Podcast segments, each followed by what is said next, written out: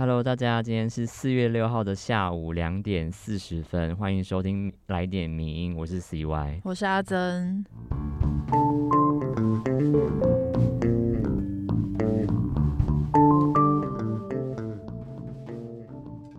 今天是连假之后的第一天开工，大家应该心情都还在收假当中吧？我觉得，呃，这个礼拜的连假好像特别的困难，就是我自己感觉很困难。困难的困难是指哪方面困难？就是我回家要回家的那一天，返乡的那一天，刚好遇到高铁的那个事件，然后我就。在那边塞了快一两个小时，就是礼拜五晚上，对吗？没错。天哪，不知道大家有没有遇到？因为我是礼拜六才搭车，所以就刚好没有遇到这件事情。但其实可能每次连假都这样，就是高铁上面永远都会塞满人，像除非你是从南港上车，或是从高雄上车，不然基本上都是没有位置的。像我。当天礼拜六是我是去南港搭车，我才有位置，就自由坐了。但是回台北的时候，因为没有买到票，就是从台南搭自由坐，是整全程都是站着的吗？对，也是一个大家廉价的一个风景了。对，我记得我回来的时候也是，就是直接现场买自由座，然后也是要排队排很久，因为大家其实都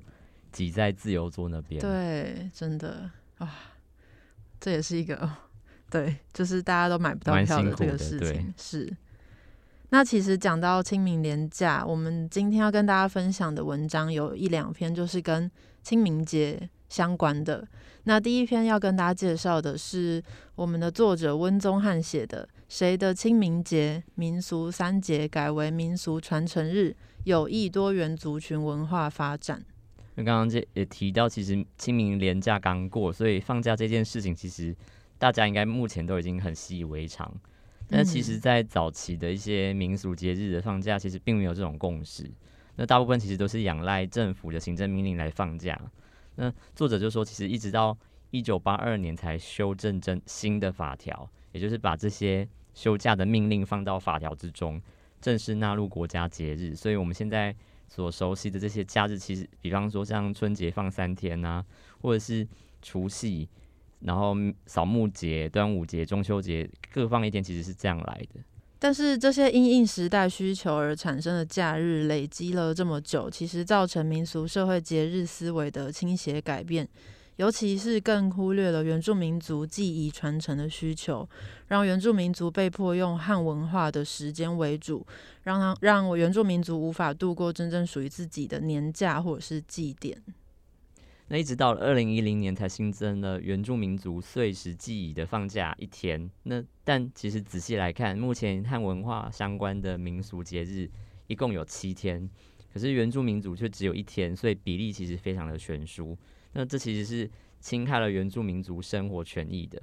所以它也显现了国家体制对于少数族群的排斥跟压迫。是的，所以这些节日其实都还是需要我们好好的来讨论一下，到底是什么意义。那以清明节来讲，清明原本其实它是二十四节气的之一，也就是春分之后的十五天，大概会落在阳历的四月五号前后。而且清明节清明这个概念，它其实整合了寒食和上巳这两个节日的文化内涵。以前台湾民间都是在清明以前就扫墓，然后在清明当天祭祖这样子。对，那另外其实也有历史传说认为，以前受到族群的械斗影响，所以漳州人其实会在三日节的时候进行陪墓，那泉州人会在清明节陪墓，那客家人则是在过年到清明这段时间就是都可以扫墓。也就是说，其实民俗生活的真正的形态，它其实就是在清明前后的早一天陪墓这样。那我们现在的人为了避开廉价人潮，像大家这一次应该也是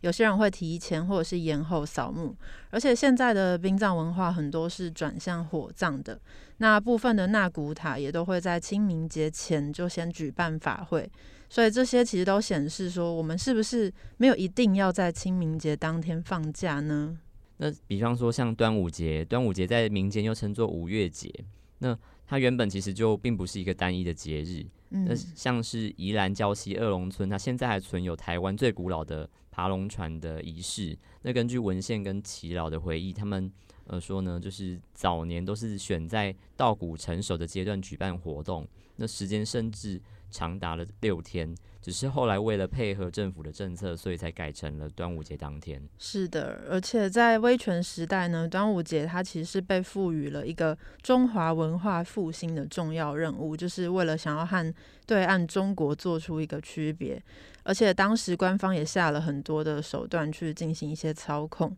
例如说我们现在熟悉的各种端午节的相关活动，很多其实都是当年由官方策划甚至出钱筹办的。所以可能根本称不上是民俗活动。那当然也有一些地方他们的习俗，例如说刚刚前面提到的胶西二龙村是真实存在的民俗活动，就是也是有，只是大部分现在我们熟知的一些活动，当初是由官方去进行的。那许多人其实也不知道，就是原本中国原本其实也没有所谓的端午节放假的机制，嗯，那而是因为在二零零五年的时候，韩国他成功的把他们的。江陵端午祭申请做世界非物质文化遗产，所以那个时候中国为了保住亚洲文化的帝国优势，所以对外宣称韩国他们抢了中国文化，并且在二零零九年的时候，呃，成功的申请了中国的端午节，所以后来他们才有放假的制度。对这个案例就让我想到，就是其实很多的国家都会拿这些可能。人民的文化习俗去申请非物质文化遗产，然后就是有一种竞争的感觉，像是韩国的泡菜，不是现在在中国不能讲泡菜，要讲新奇啊，对对，这也是我觉得也是一个类似的概念了，蛮有趣的。那再讲回到端午节，其实。端午节它原本是一种祭避日，就是忌讳的忌，躲避的避，这样祭避日相关的仪式都是属于比较偏个人或是家庭进行的，所以其实端午本来就不是传统社会特别关键的农闲时间，而且端午节跟中秋节都是在作物即将成熟前的这个阶段，所以在信仪式、信仰仪式上面呢，都会制作所谓的土地公拐，就是请求土地公去巡视田园。那这个也可以让我们知道说，其实端午节就不像过年那样是一定要放假的，因为那个仪式就显示说，他们还是要去去田园里面进行他们的工作嘛。那除了刚刚提到的端午节之外，其实像中秋节我们也有放假。那中秋节大家都知道它是农历八月十五号，嗯，那事实上其实农历八月十五号跟二月二号，它都被是视为是土地公的圣诞千秋日。所以中秋节是原本是具有秋报的祭祀特征，它对应的其实就是春祈，也就是年初的时候许平安。嗯，那为什么农历八月十五日有放假，但二月二日没有放假呢？这其实也跟政治的意识形态有关。那这个就要说到清末明初的时候，在一些书本中有提出了八月十五杀鞑子的这个故事，然后那时候就是用来宣传驱逐鞑虏、恢复中华的这个革命思想。那后来，国民政府就也拿来用在后来的中华文化复兴运动里面，所以中秋节才被渲染成这种相当具有家国意象的一个节日。然后月圆人团圆的逻辑也是大大的提升了中秋节现在在我们心中的地位。所以，像端午节、中秋节这些节日，它现在好像看起来很重要。其实，其实这些重要性也都跟政府当时制定的一些制度有关。那反而有些在民间社会很重要的节日却没有放假，比方说前面提到的农历二月二日啊，或是上元节、中元节、下元节等等。那除此之外呢，其实有一些民俗节日，他们在各地都不太一样，反而因为没有假期，所以会让民众跟地方的民俗传承渐行渐远。对，那说到这边。大家就会觉得，那到到底要怎么办？这以上这些这样子，那我们是不要放假了吗？还是怎样？所以作者就有提出一个建议是。他觉得可以把清明、端午和中秋这三个节日改成民俗传承日，就是取消原本的固定的放假日，改成比较可以弹性调整的特休的形式，让每个人都能针对个人的民俗生活需求、族群或者是生活场域，去选择你想要参与的民俗记忆，然后自己去调整，说我哪一天要放假这样。对，那当然也应该也会有不少人会觉得，其实清明、端午、中秋就很重要啊，缺一不可。嗯，所以作者也觉得说，其实如果你要把清明、端午、中秋当做你自己的特休假，那也 OK，就是大家还是可以选择这些日子放假。那甚至因此也可以获得更多弹性的假期，比方说像刚刚提到的宜兰、礁溪、二龙村的人，他们就可以选择在端午节前后都放假。那另外呢，呃，刚刚也提到是原住民族，他们其他不需要端午节放假的文化族群、文化社群，也就不用跟着一起放，而是选择自己符合的需求日子放假。对，所以从上面这些讨论可以知道说。这些节日的颁定，其实都是随着近代国家制度而诞生的，而且会受到社会状态、民俗思维、文化价值观，还有政治意识等等的复杂因素所影响，所以其实是需要随时检讨调整的，这样才能符合民间的社会需求。而且台湾还宣称是多元族群、宗教多元化，那不是更应该要随时调整跟思考吗？所以这篇文章就是这位作者及时的交的一篇稿子，也让我们可以重新思考一下放假这件事情跟原本节庆它的意义之间的关联。那关于到底要不要放假，大家觉得应该要就是维持现在固定的三个节日的时间去放，还是可以像作者这样说的，就是自己去找呃符合自己需求的节日去放这样子呢？大家如果有任何想法，都欢迎跟我们说。其实这一篇文章会让我直接想到，就是我记得在我小时候，嗯，以前行宪纪念日十二月二十五号是有放假的。对对，那呃，刚好这篇文章作者就有提到说，其实国家制定的或是某种意识形态的操的操作，它其实会影响到假日的，就是呃怎么放假日的方法。所以其实行宪纪念日那个很明确，就是因为宪法在十二月二十五号它施行，所以那天原本就有放假。可是因为大家后来就是被圣诞节有所影响，所以一直都以为二十五号放假是因为圣诞节。对，所以我觉得这个文化的概念跟融合，其实我觉得刚好能够在这些就是为什么要放假这件事情，好像可以取得一个很多的思考。尽管我觉得。目前我们好像就是把放假这件事情当做是一个哦，我就是刚好可以不用工作的心情，我其实不会去特别想太多，说喂，为什么这天需要放假，而这天没有放假？是。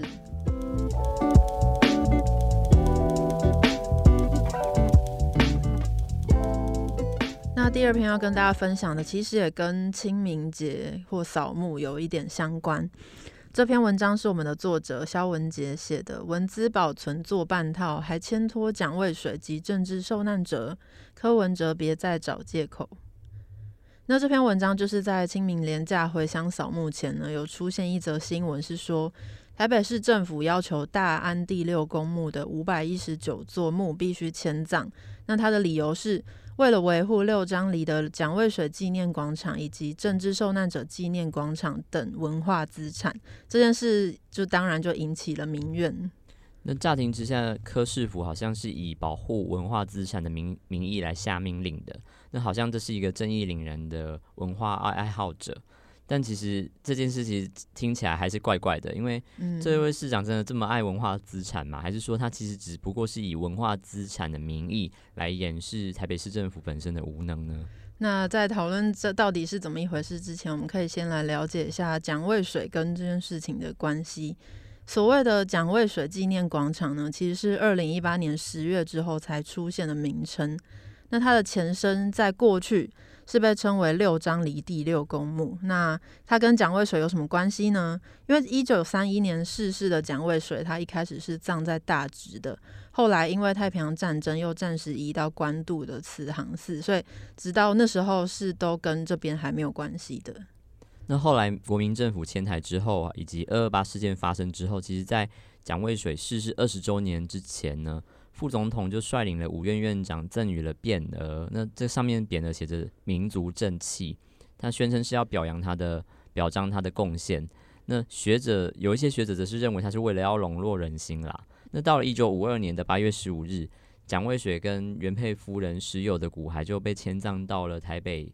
呃六张里的方兰山脚下。那墓碑呢是由当时的行政院长陈诚题字，那而且有很多相当大咖的人物前去哀悼。是但是蒋渭水迁坟到六张犁之后呢，并没有因此就被特别纪念，反而是被遗落在教科书之外的。白色恐怖时期的阴霾也让他就是被放在历史的角落，直到台湾民主化之后，才又再度成为一个显学。然后到了二零一二年，蒋渭水墓才成为文化资产，台北市政府审议之后，就把它公告为历史建筑。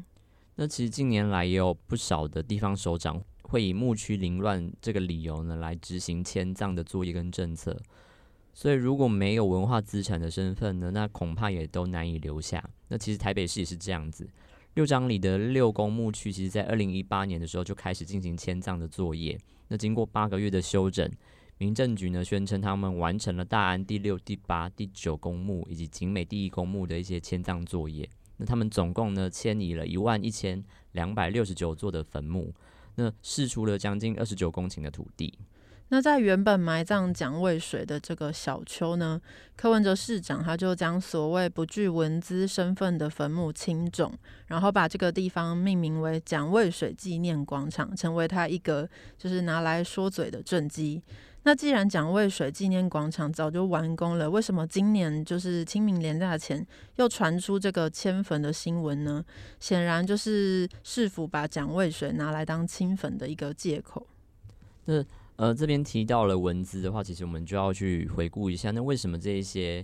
呃，就比方说像蒋渭水或者是一些政治政治受难者的墓园，它具有文字的意义呢？那其实，在解严之前，因为政府刻意隐瞒，所以其实。民民众们其实不太知道白色恐怖时期的受害者被埋在哪边。那因此呢，在一九九三年的时候，曾梅兰她意外发现了五零年代白色恐怖时期被枪决的呃墓种群的时候，曾引起了一阵骚动。然后受难者家属也就要求说要还原历史的真相。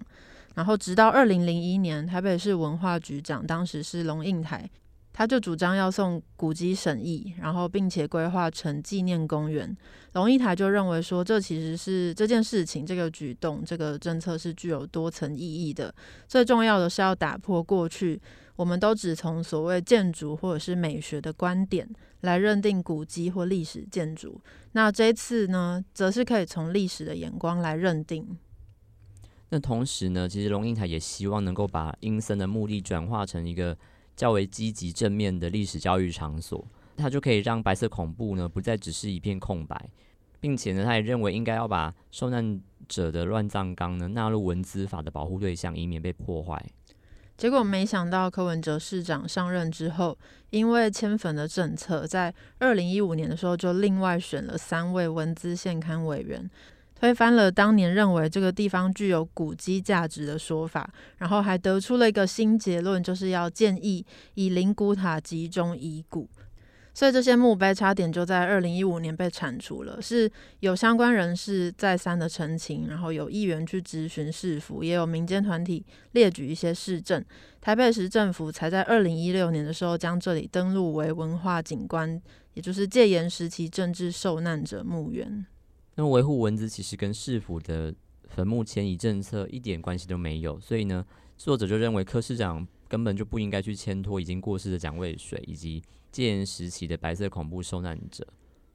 而且，如果从管理维护的角度去检视六张里的三个分种文字，可以发现蒋渭水墓碑后面的小山坡以及戒严时期政治受难者墓园都有一些管理上面的问题，就是有两个地方有外来种植物大花咸丰草的入侵。另外呢，受难者墓园这边也是有严重的水土保持问题的。那至于另外一个具有文化资产价值的白龙印堂墓园呢，它虽然还不至于到残破不堪的地步。但是因为它的伊斯兰教色彩的这个圆顶呢已经剥落了，但都没有受到修复，所以其实可以看得出来说，柯市府对这些文化资产的管理维护其实十分怠惰。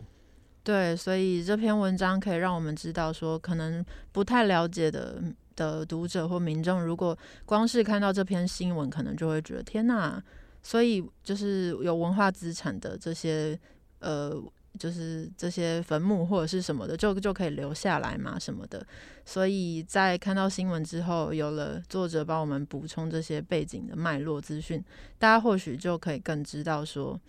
呃，事件背后其实是有这样子的事情的。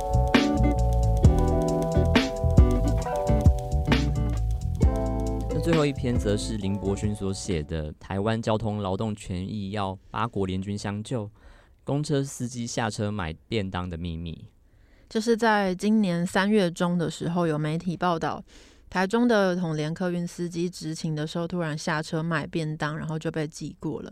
那关于这件事情呢，网络的正反意见是都有的。但是回顾统联汽车客运的过劳前科，可以看到这个企业它其实是长期忽视劳动环境跟员工待遇的。暂时下车买东西这件事情虽然是有不对的，但是台中市政府劳动局、交通局、业者、政客以及官僚们长期忽视过劳的坏习惯，难道不是更可恶吗？这是作者所提出的质疑。对，那作者也认为说，其实这个买便当事件的背后，实际上是由多少血汗跟过劳的情况累积而成的。嗯，那虽然说很多人都怪罪这个检举人，他害到了公，呃，他害到了这一位公车司机遭到惩处。可是，其实转换到另外一种角度来看，我们也可以说，我们其实非常的庆幸有这一位检举人，他同时意外揭开了整个国家失能背后的职场悲歌。因为呢，其实对作者来说，便当事小，可是血汗过劳或者是交通治安事件所造成的死伤，其实都是庞大的社会成本。对比方说，三月十七号的时候，台南公车的车门夹住女高中生的这个事件，或者是三月二十三号的时候，台北市公车拖行妇人，导致碾断右腿等等的。然后这些事件呢，驾驶他们对于意外初步的说法都是说没注意到，显然可以看到节省劳动成本对安全的危害是有多么大。但是呢，这些政治人物他们显然不愿意得罪财团，公权力也以逸待劳。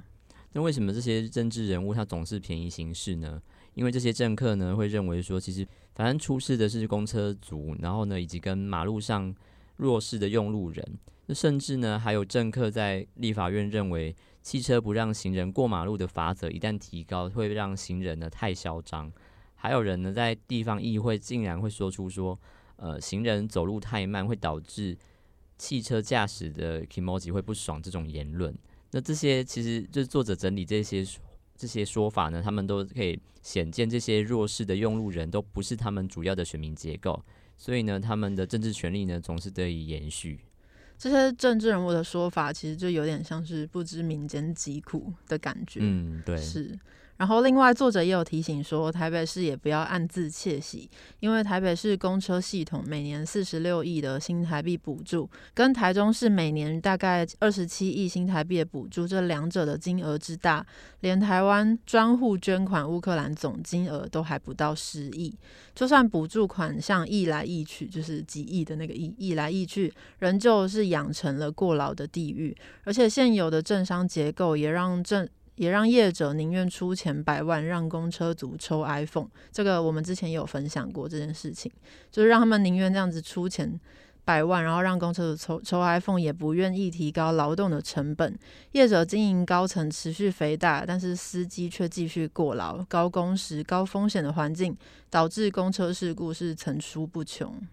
那作者呢也提到另外一个。点就是台湾的市区公车会有因为某家业者过劳而导致同业检举的这种事情发生吗？作者是直接回答说不太可能。而且呢，驾驶检举自家老板其实也有极大的风险，因为驾驶的职涯他可能还有需要在其他的可能是其他的公车公司之间流动。那你一旦检举了，难道是想要被业界封杀吗？那而且呢，北市的市区公车业者都朝向集团化的经营，它其实也造成了某一种你好大我好怕，其实就是垄断的一个现象。嗯，所以现在这种不善待司机也不完善的劳动环境，当这些司机他们一旦犯错或出事的时候，就会被切割。这种处置方式就有点像是免洗筷。就是用完就丢，可以省下极大的经营成本，再加上罚款也便宜，就有点只是一种缴交规费的感觉，如此便宜。所以其实这些业者这样子，比起遵守劳基法规范，其实是还要更划算的。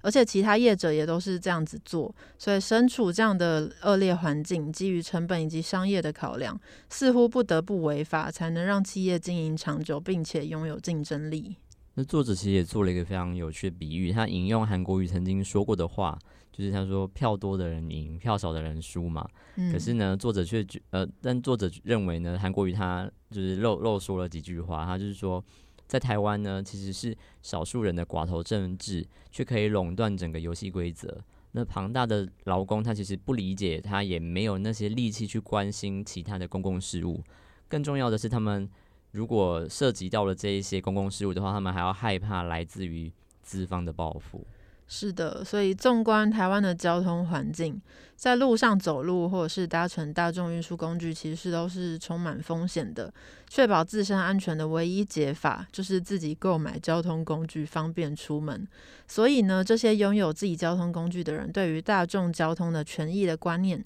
也就相对的比较薄弱。像我们前面提到的一些。在议会上面发言的政治人物，他们感觉就是可能自己开车，或是有司机开车开久了，就已经忘记或是不知道大众交通工具有多么危险这件事情。对，那像这样子的观念，它也以至于说，一般人在人行道上走路，都还会有机车突然就是差点撞上来，那还对这个行人呢按喇叭。那更荒谬，其实是像这样刚刚提到这个事件，它是经过一位波兰记者揭露之后。高雄市政府才开始执法，因为这这个事件是发生在高雄。嗯那这个其实本来就应该做的事情，以及该捍卫的国家制度，可是呢，在高雄却长期的遭到放任。所以换句话说呢，其实公权呃这样子的国家公权力，居然是没有人维护的。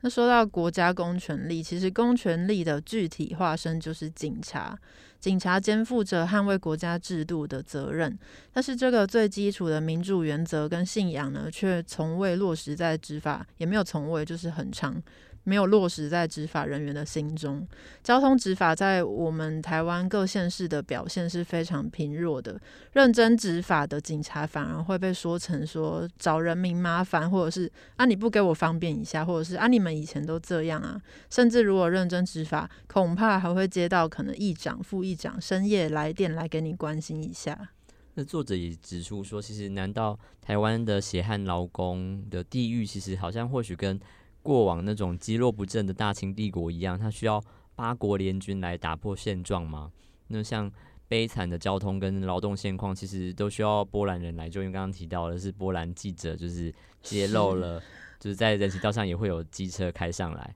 那甚至像日本人也在日台交流协会当中发布指南，来提醒说在台的日本人，他要必须多提防台湾的交通治安。这都再再显示了说，其实台湾的交通治安。比台湾的刑案还要严重。从美国、波兰、日本等等的外来的观点的提醒，其实就是这些外国人基于母国的制度的养成，所以才看到了台湾人看不见的盲点。那之所以必须要经由这些外国人的提点，才会被重视这些事情。然后我们台湾内部无法自己新陈代谢，其实并不是因为台湾的民主制度出了问题，而是因为公共政策很少人会关心，然后国家也不希望大家去关心，所以才养成了我们今天看到的这种交通阶级的困境。其实刚刚前面作者有说说，我们可能应该要庆幸那位检举人去检举这件事情，虽然这个说法也对啦，但就是。也是希望，就是借由这个事件，可能有些看到新闻的读者或是观众会觉得，天，那还太扯了吧！你竟然上班时间去买便当。但也希望大家看到这些事件之后，可以再多想几秒钟，就是，诶，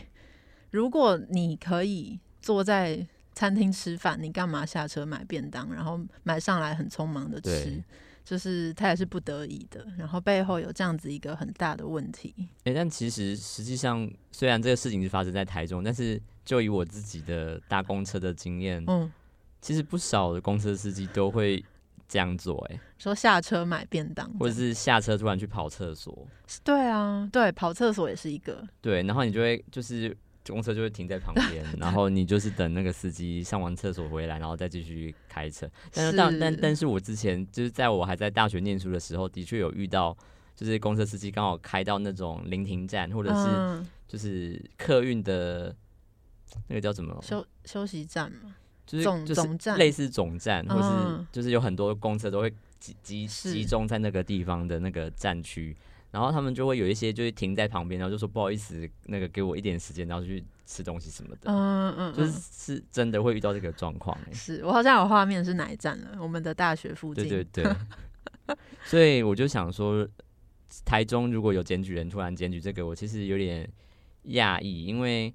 其实对，因为这感觉是台湾各地可能都会发生的事情。对对对，公车族看到的一些风景，以为可能大家心里都已经知道了。没错，结果还是还是被检举，然后让这件事情以及背后的问题再次的出现在我们眼前。其实公车组的这个议题真的是有很多层面可以讲，然后其实也非常感谢，就是呃这个作者就是林伯勋，他常常分他常常他写的文章都是提到都是台湾的交通权益，然后实际上大家也知道台湾的交通状况一直都是一个很大的问题，没错，但是好像。嗯，比较没有那么多人常常去讨论这个东西，但我们觉得这个东西真的很值得讨论。对，所以也是有很多读者跟听众有跟我们说过，想要多请我们分享相关的交通相关的议题，所以未来我们也会持续发漏。对，其实也真的欢迎，就是读者如果听到这一段的话，其实你们可以留言，然后。给我们 feedback 说，如果你们有对于哪一些交通议题是感到好奇或困惑的话，也许我们就可以把这些困惑再转是再转交给我们的作者，然后再写一些其他你们关心的文章，让大家知道说，哦，其实这个这个议题的面向也是蛮大家会蛮值得会去关注的部分。没错，谢谢大家的支持，然后也谢谢大家今天的收听。我是阿珍，我是 CY，大家拜拜，拜拜。谢谢你的收听，更多内容请上名人堂网站。